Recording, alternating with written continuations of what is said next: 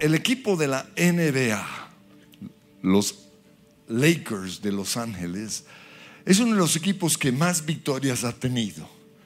Pero en 1990, en los años 90, no logró ganar nada. Y a finales de los 90 tenían a los mejores jugadores de la NBA. Un tal Kobe Bryant y otro Shaq O'Neal. Sin embargo, a pesar de tener esas estrellas, no lograban ganar. Hasta que Shaq O'Neal se enteró que Phil Jackson, el entrenador de los Bulls de Chicago, que el equipo de Michael Jordan, que había logrado seis victorias para ese equipo, estaba sin puesto.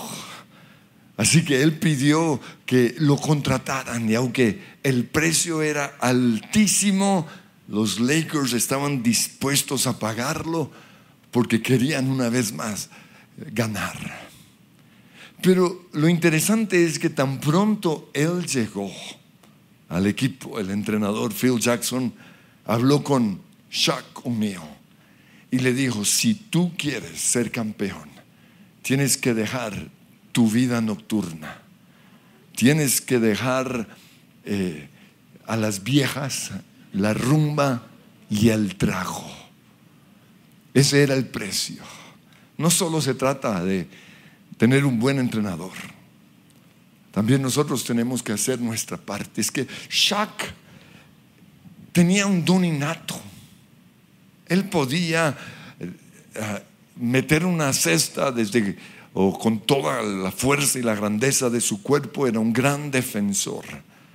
Pero, al igual que muchos, él creía que, que esa vida nocturna no lo estaba afectando. Y este entrenador ah, lo confrontó.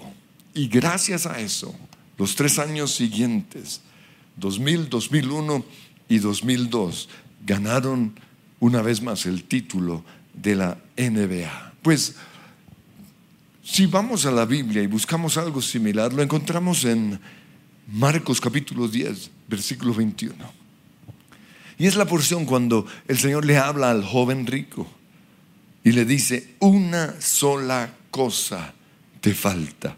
Anda, vende todo lo que tienes y dáselo a los pobres y entonces tendrás tesoro en el cielo. Y hoy el Señor te dice a ti lo mismo. Una sola cosa te falta. La pregunta es, ¿qué es? Y espero que durante este tiempo Dios lo esté revelando y, y tomes decisiones. Porque alrededor de esa decisión está tu, tu futuro, está toda tu vida. Una sola cosa te falta. Pues la Biblia no nos menciona nada más acerca de este joven rico. Pero yo no creo que él haya sido un aparecido, alguien que de repente llegó y, habló con el Señor. No.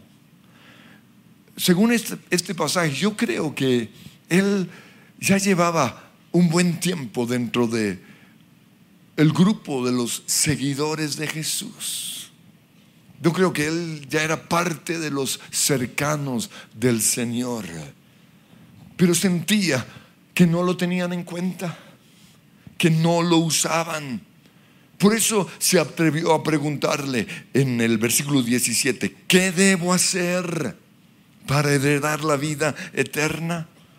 Y Jesús le dijo que tenía que guardar los mandamientos. Y, ante eso él respondió, todo eso lo, lo, he guardado desde que soy joven. Marcos 10, 20.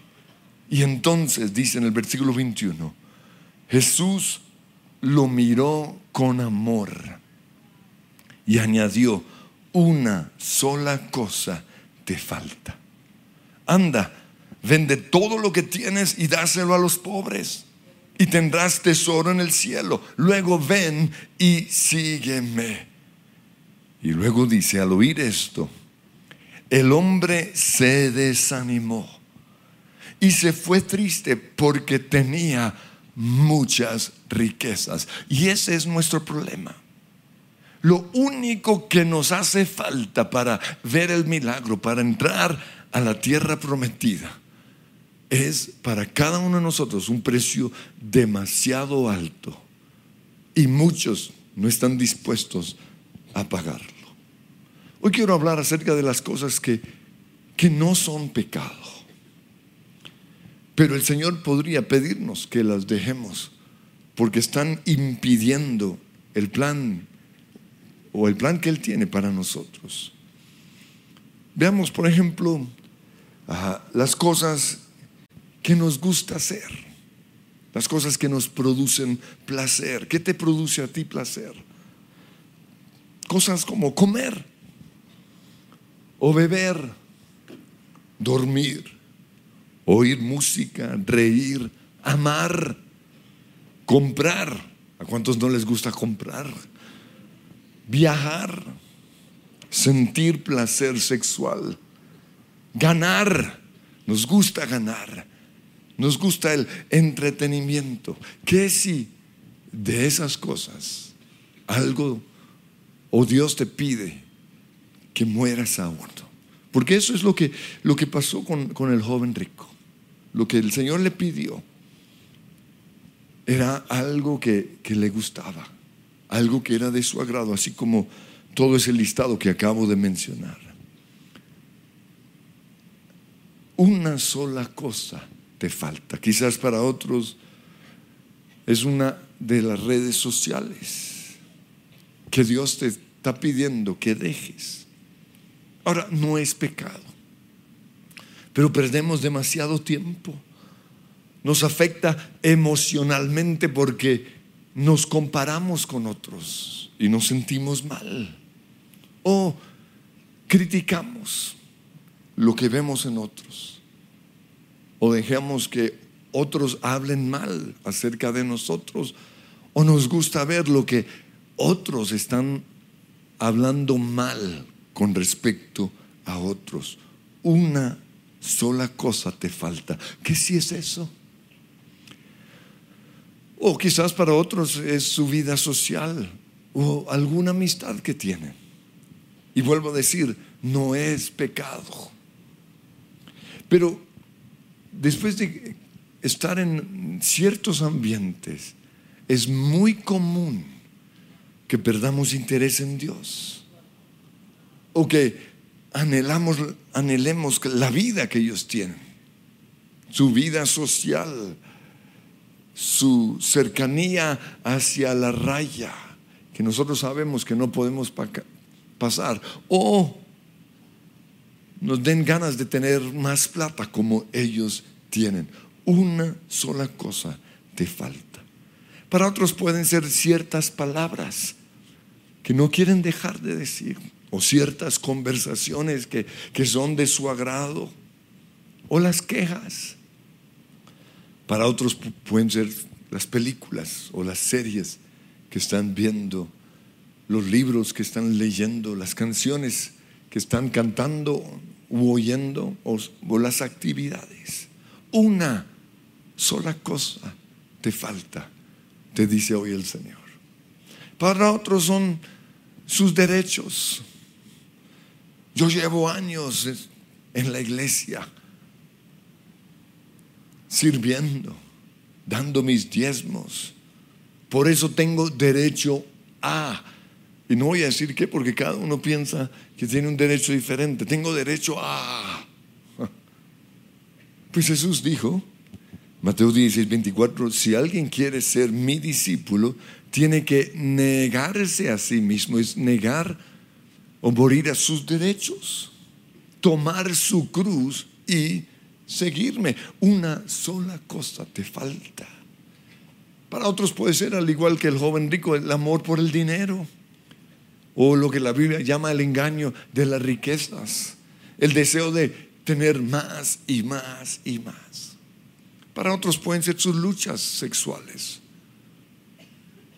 Para otros el golf o el ciclismo o el básquetbol tu casa de campo o lo que haces los fines de semana. ¿Y por qué digo esto? Porque a veces algunas personas me han dicho, No, no he podido volver a la iglesia porque los domingos juego golf. Una cosa te falta. Una sola cosa. En el caso de los que Dios quiere llevar de Colombia a otra nación, quizás lo que tienes que dejar es a Colombia. Y los que están en otras naciones, la nación en donde viven. Cuando mi mamá se casó con mi papá, ella murió a Colombia y estuvo dispuesta a quedarse en Australia por amor a mi papá. Pero Dios vio su sacrificio y le devolvió su nación. Muchos años después de estar casados, cuatro años, un día mi papá le dijo que, que él había tenido el llamado de venir a Colombia antes de conocer a mi mamá. Pero no se lo había dicho porque ella hubiera pensado que se casaba por interés. Pero también ahí vemos que hubo una prueba doble. Mi mamá tuvo que esperar y morir a esta nación. Y cuando Dios vio el precio que pagó, se lo devolvió. Cuando Jesús le dijo al, al joven, que le diera sus riquezas a los pobres. Quiero volver a leer lo que dice Marcos 10:22. Al oír esto, el hombre se desanimó y se fue triste. Por eso creo que era de los cercanos, porque se la pasaba con ellos hasta ese momento. A partir de ese momento se fue triste porque tenía muchas riquezas. Y luego dice algo bien interesante. Jesús miró alrededor y yo creo que estaba buscando a Judas. ¿O no? Porque eso es lo que hace el Señor. Y les comentó a sus discípulos lo siguiente, qué difícil es para los ricos o para los que confían en sus riquezas entrar en el reino de Dios. Siempre que predico en otras naciones, en otras iglesias, a, veces Dios me usa para dar unas palabras bastante fuertes. no sé por qué tengo que ser ese profeta. Y menciono cosas que yo sé que en la Biblia son lícitas, pero por el bien de nuestras ovejas, el Señor nos pide que las dejemos. Pero de repente siento un silencio en esas iglesias y me doy cuenta que tu dinero puede estar en el lugar equivocado. Me doy cuenta que, que hay muchas cosas que algunos pastores no están dispuestos a dejar. Y por esa razón ellos van a morir como uno más del montón. Sus iglesias van a ser uno más. una cosa te hace falta. ¿Quieres la grandeza? Y los pastores conectados, ¿quieres tener una iglesia impactante? Hay algo. Eso que no quieres dejar, eso es lo que tienes que dejar. ¿Qué dirías eh, tú si el Señor te dijera lo mismo, que dieras todo tu dinero a los pobres? O que dejes tu entretenimiento favorito, que dejes Pinterest o Instagram. ¿Qué dirías tú? O Netflix o tu PlayStation o las compras. ¿Qué dirías tú si Él te dice que dejes las bebidas alcohólicas o, o ciertas amistades? Pues en 1991, unos dos años antes de casarnos, con mi esposa nos compramos un computador Macintosh Classic. Era lo mejor en ese entonces. ¿No? ¿Recuerdan? Cuadradito, bonito. Y, estábamos felices, me lo llevé a la casa esa primera noche y, comencé a, meterme a ver qué tenía. Y, dentro de los programas tenía instalado un juego que se llamaba ah, Tetris. Y esa noche me puse a jugar, eran las nueve de la noche, me puse a jugar y es fascinante. Pasaron cinco horas. Y cuando vi que eran las dos de la mañana, me di cuenta lo adictivo que era ese juego. O mejor, lo adictivo que son los juegos de computador. Y en ese momento tomé la decisión de no volver a jugar. Y hoy puedo decirles que no sería lo que soy hoy si no hubiera tomado esa decisión. Pero hoy veo miles y miles de jóvenes adictos al juego, adictos al Instagram, adictos a las redes sociales. Y lo peor de todo es que no lo quieren reconocer. Son iguales que los alcohólicos. Yo no soy adicto, yo, yo lo tengo bajo mi control. Yo lo sé manejar. Son solo dos horas al día. No soy adicto. Una sola cosa te falta.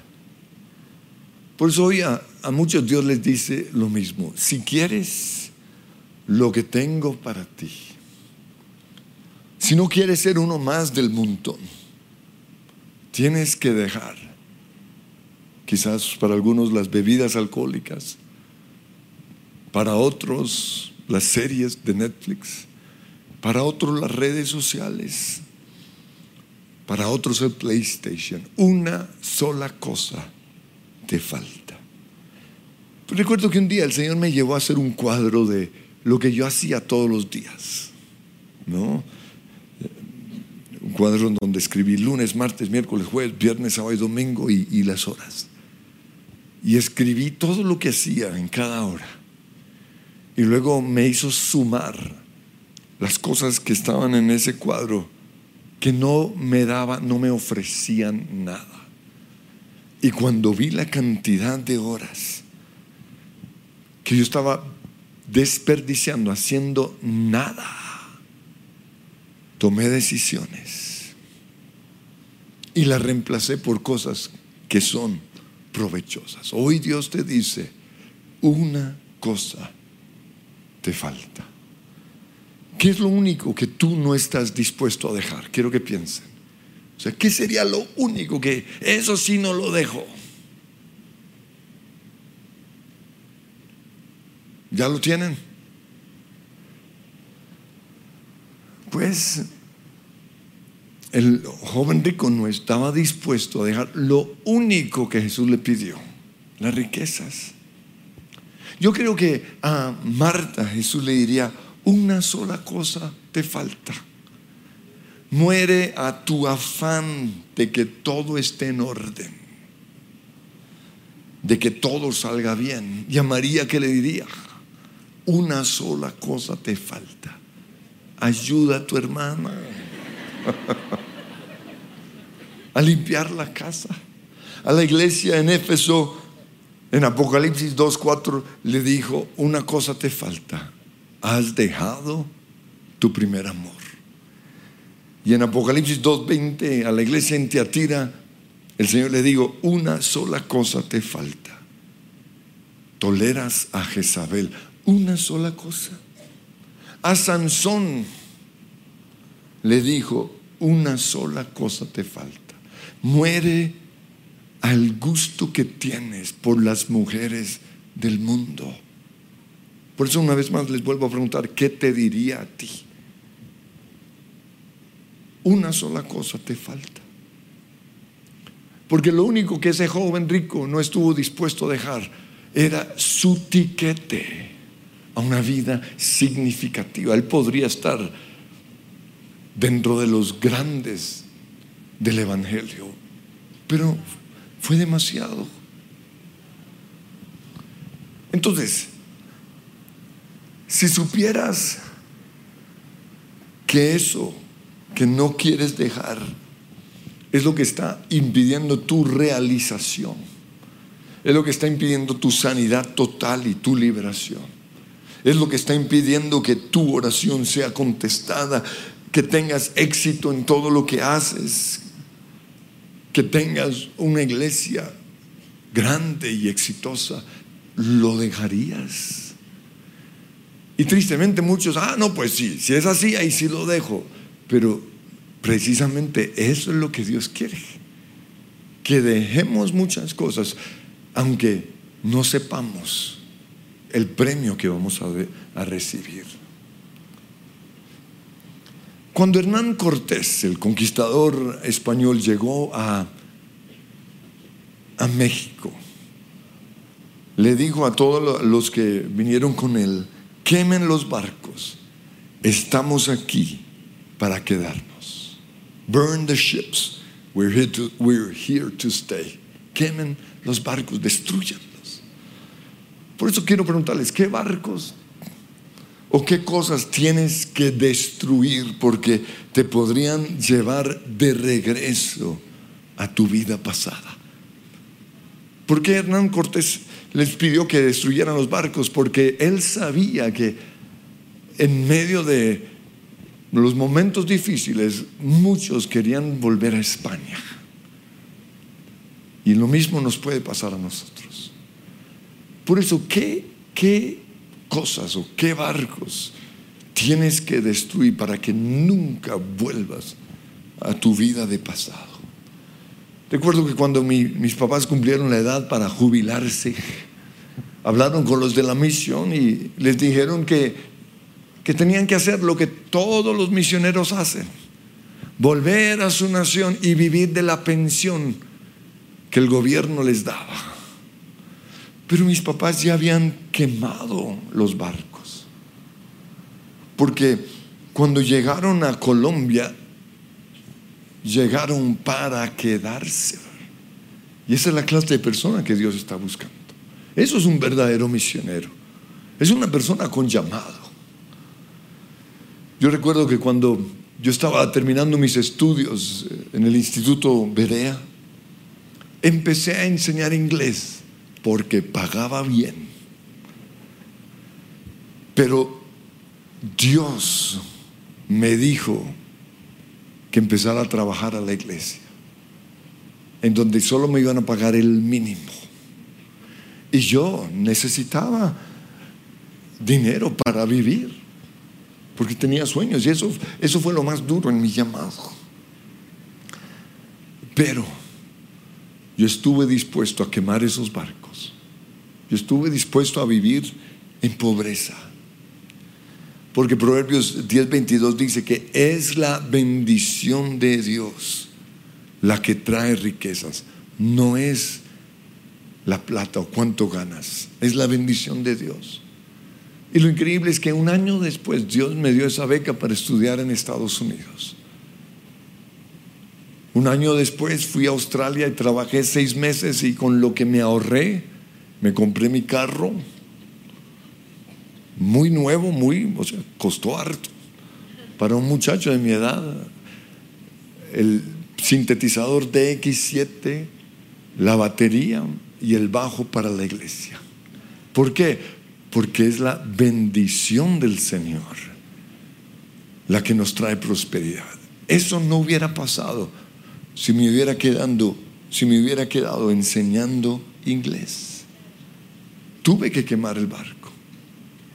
Y a muchos eh, Dios hoy les dice lo mismo, destruye tus barcos. Y vuelvo a preguntar, o más bien pregunto, ¿qué barcos tienes que destruir? Pero luego cuando volví a Colombia, cometí ciertos errores. Seguía buscando lo que todos buscamos, seguridad financiera. Por eso volví a la universidad. Volví a rescatar los barcos que ya había destruido hasta que conocí a mi esposa. Y aunque yo solo ganaba dos sueldos mínimos en ese momento, o sea, ya era un rico, dos sueldos mínimos. Y no le podía dar un futuro. Ella estaba dispuesta a caminar este viaje de fe conmigo. Por eso, aunque estaba en la mitad de mi carrera, que era mi objetivo. Yo sabía que Dios quería que quemara ese último barco. y que dependiera totalmente de Él. Una vida de fe que era lo que yo vi que mis papás tuvieron toda la vida. Yo no lo quería. Pero ese es el precio que Dios nos pide. Y aunque ya sabía cuál era la voluntad de Dios, aún así me fui a un pueblo a dos horas de Bogotá para ayunar tres días de ayuno total, recuerdo. Pero ese, ese ayuno fue determinante para mí. Yo fui porque necesitaba aprender a vivir por fe. Necesitaba estar seguro que en ese recorrido Dios me iba a acompañar. Pero también porque ese día yo iba a destruir totalmente esos barcos para nunca más volver. O sea, yo estaba ahí para quedarme, así como le pasó a Hernán Cortés. Y es que uno de los propósitos del ayuno es debilitar nuestra carne para oír la voz de Dios. Y digo esto porque muchos no han entendido lo que es el bendito ayuno es debilitar la carne. Eso quiere decir que hay que sentir ganas de comer. Hay que pasar los tres días de rabia, de sudor, de, de mal olores, porque todo eso pasa cuando uno ayuna. Pero al tercer día uno comienza a oír la voz de Dios, uno es sensible a la voz del Señor. Dice en Hechos capítulo 3, versículo 2 que mientras adoraban al Señor y ayunaban, el Espíritu Santo dijo, apártenme a Pablo y a Bernabé. Pero en segundo lugar, el otro propósito del ayuno es que nos ayuda a tomar decisiones sabias. Y hoy Dios está llevando a muchos de ustedes a tomar decisiones determinantes para su vida. Hoy puede ser el último día para tomar esas decisiones sabias. Y el otro propósito del ayuno es romper los malos hábitos. Jesús dijo con respecto a ciertos demonios, ese género de demonios no sale sino con oración y ayuno. Por eso si queremos saber qué es lo que hoy Dios nos pide, que tenemos que dejar, es necesario para algunos iniciar un ayuno. 21 días sin redes sociales, sin internet, o lo que yo hice una vez, sin noticieros. 21 días sin hablar negativamente, sin quejarnos, sin juzgar, sin criticar. O 21 días sin enojarnos, sin exigir nuestros derechos. O 21 días entregando el control que tanto nos cuesta a otra persona. Porque para muchos lo único que tienes que hacer es entrega el control. Confía en mí. Pero para otros es un 21 días sin comer azúcar. Porque un ayuno es dejar de comer algo que nos gusta. Eso es el ayuno. 21 días sin comer azúcar. 21 días sin comer harina. Sin comer comida chatarra. O cualquier comida que nos esté controlando. Para que a partir de esos 21 días Dios sea el único que llene nuestros faltantes. Así que hoy Dios llama a otros a quemar sus barcos, pero finalmente el otro que hoy Dios nos dice es deja las redes. Y no estoy hablando de las redes sociales. En Mateo 3, 19 al 20, Jesús les dijo a Pedro y Andrés, vengan, síganme, y los haré pescadores de hombres. Y al instante dejaron las redes y los siguieron. Hoy Dios nos está llamando a dejar las redes. Y a mí algo que me llama la atención acerca de la caída de los grandes hombres de Dios, sus embarradas sexuales, es que casi siempre va acompañada con el amor por el dinero. Ese es el factor que veo en común. No han aprendido, como dice Filipenses 4:11, a estar contentos con lo que tienen. Y por eso están buscando siempre algo para hacer junto al ministerio, algo que les dé plata, algo que ah, los ponga en la, misma posición en donde están sus amigos, porque eso es lo malo a veces de tener amigos ricos. Pero no han entendido que los que hemos sido llamados a servir a Dios de tiempo completo, hemos sido llamados a dejar las redes y estar satisfechos con lo que Dios nos ha dado. Y es que de verdad nosotros los pastores nos relacionamos con gente que tiene mucho dinero. Pero yo no dejo que eso me afecte. Porque yo veo que Dios quiere que los que le servimos de tiempo completo tengamos una vida como yo veo que tuvieron los levitas en el Antiguo Testamento. A las otras tribus Dios les dio tierra les dio ganado, les dio riqueza, les dio unción para hacer riquezas, para que fueran prósperos.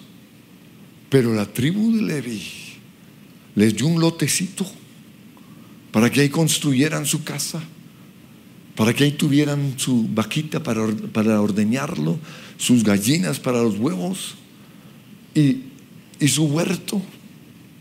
Eh, eso era la vida de un levita. Y que recibieran su sustento de la iglesia. Ese es el llamado para los que Dios quiere que les sirvan de tiempo completo. Y Dios lo quiso así porque Él no quería que el corazón de los levitas y de los sacerdotes se les dividiera. Y yo creo que eso mismo quiere Dios hoy. Recuerdo que hace un tiempo una persona muy importante dentro del staff de la iglesia se me acercó y, me dijo que quería montar un negocito para tener un ingreso extra. Le dije, muy bien, pero tienes que renunciar. ¿Por qué? Porque nosotros los levitas tenemos que elegir entre servir a Dios o servir a la riqueza.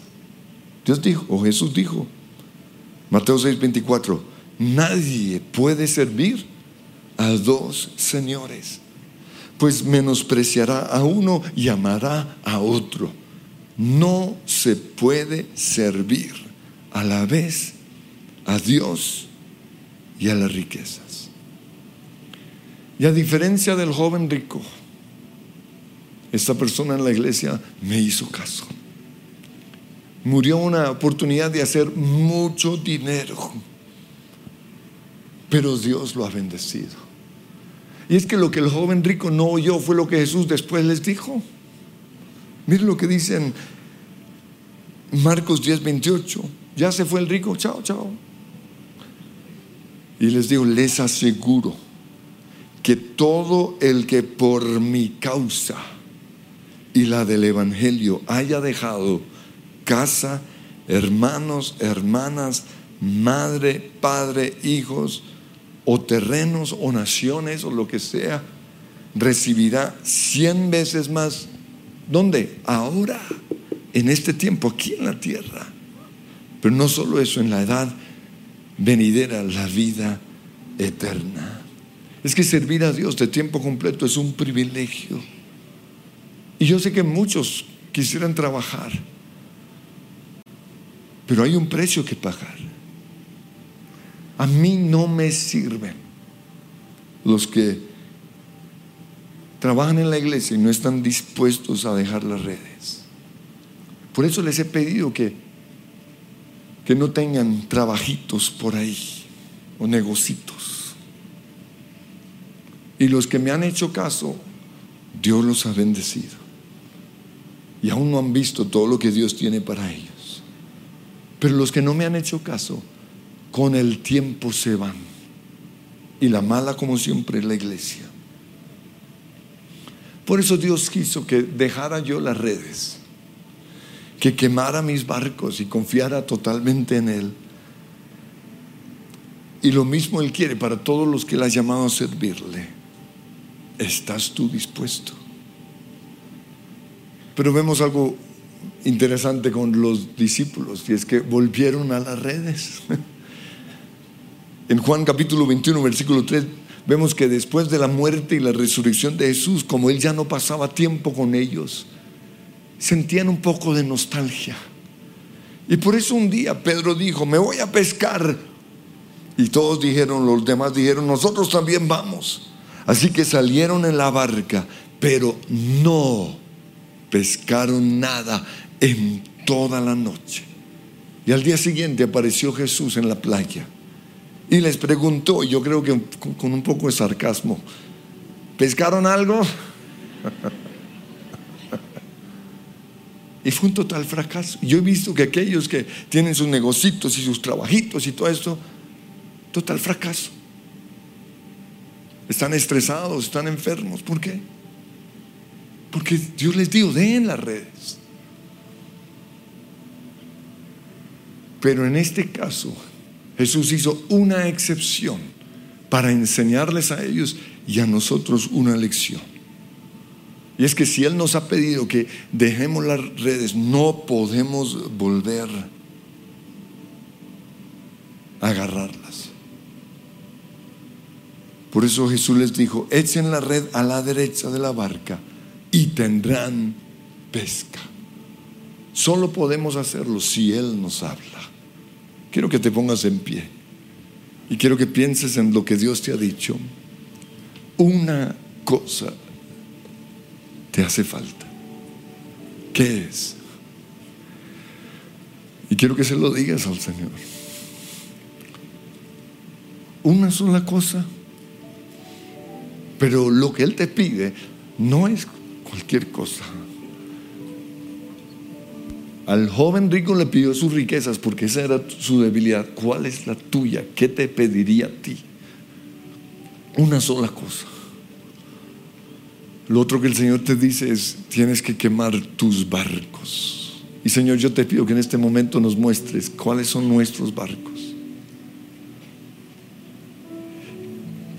¿Qué es eso que me puede llevar de regreso a, al mundo, seguridad financiera, a no depender de ti?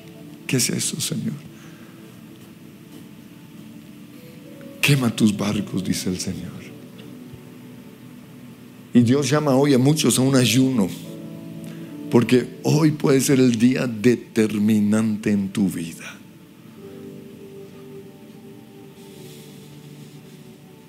Pero lo otro que el Señor dice es, deja las redes y no te atrevas a tocarla, porque pasarás noches enteras enfermo sin tener éxito, porque es mi palabra, es por lo que yo digo.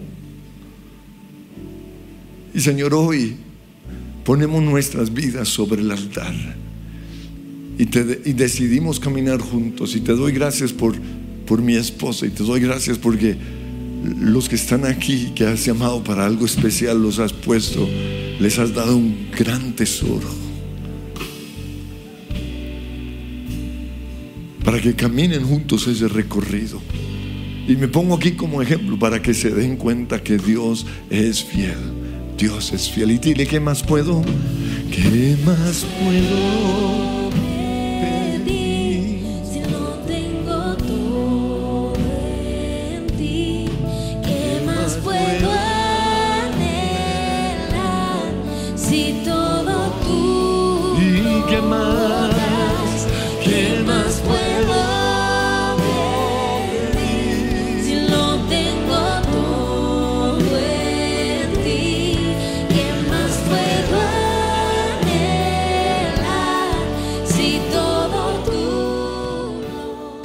Si les gustó este video, pueden suscribirse al canal de El lugar de su presencia en YouTube. De esa manera gozará de todos nuestros beneficios.